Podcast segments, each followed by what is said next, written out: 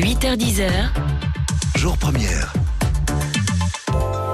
Il est 9h24, le lundi, c'est le jour des nouvelles technologies avec Damien Van Acteur. Bonjour. Bonjour. Vous allez nous parler aujourd'hui de la start-up chinoise ByteDance, qui est euh, désormais la start-up la plus chère du monde devant Uber, avec une valorisation euh, qui dépasse les 75 milliards de dollars. Alors tout d'abord, euh, Damien, en quelques mots, ByteDance, c'est quoi? D'où vient cette start-up et que fait-elle?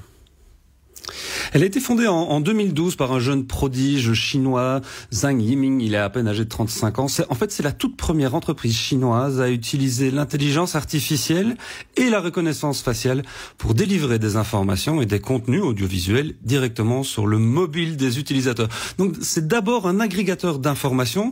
Je vais essayer de le prononcer correctement. Ça s'appelle Jinri Tuxiao. En anglais, Today's Headlines. En gros, les nouvelles d'aujourd'hui qui traquent les habitudes des utilisateurs directement sur leur mobile et leur envoie des notifications avec des histoires qui viennent de plein de sources différentes. Donc ils ne produisent aucune information, ils ont juste réussi à développer une technologie qui fait fureur, qui marche vraiment très très bien. La preuve c'est qu'ils ont même réussi à l'exporter en Inde avec 14 autres petites startups qui fonctionnent de la même manière et même en anglais. C'est plusieurs centaines de millions d'utilisateurs tous les jours qui utilisent ce service d'agrégation d'informations. Ils ont même, pour la petite histoire, essayé de racheter Reddit en 2016 qui est le fameux portail d'information américain. Ouais, mais c'est surtout, euh, Damien, une, application qui fait fureur auprès des jeunes.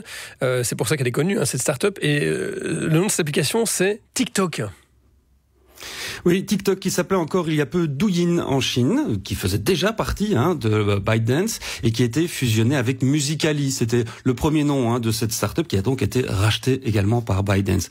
Aujourd'hui, c'est plus de 500 millions d'utilisateurs.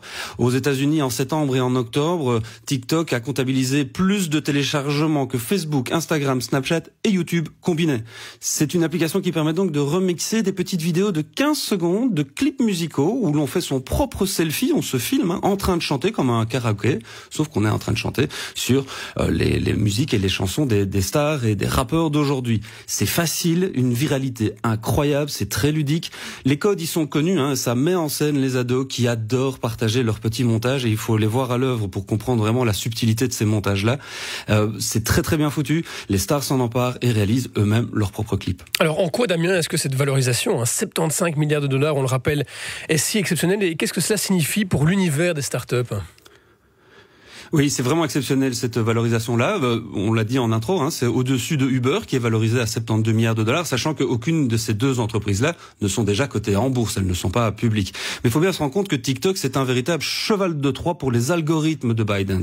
Son fondateur ne s'en cache pas, hein, c'est grâce à ce potentiel énorme qu'il a d'ailleurs réussi à convaincre des investisseurs comme SoftBank et Sequoia Capital, qui sont deux des plus hauts capitaux risqueurs aux États-Unis, qui ont l'habitude d'investir dans des sociétés comme Facebook et comme Twitter.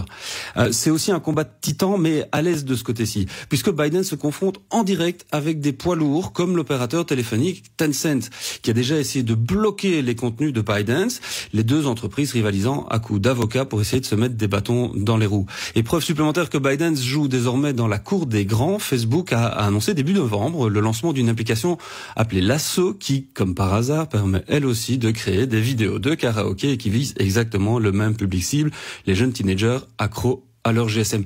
C'est surtout la première fois qu'une start-up chinoise active dans le social atteint un tel niveau de valorisation et cela prouve surtout que les jeux ne sont pas encore faits. Ces nouveaux acteurs sont puissants, agiles et capables de jouer sur plusieurs tableaux en même temps en agrégeant un paquet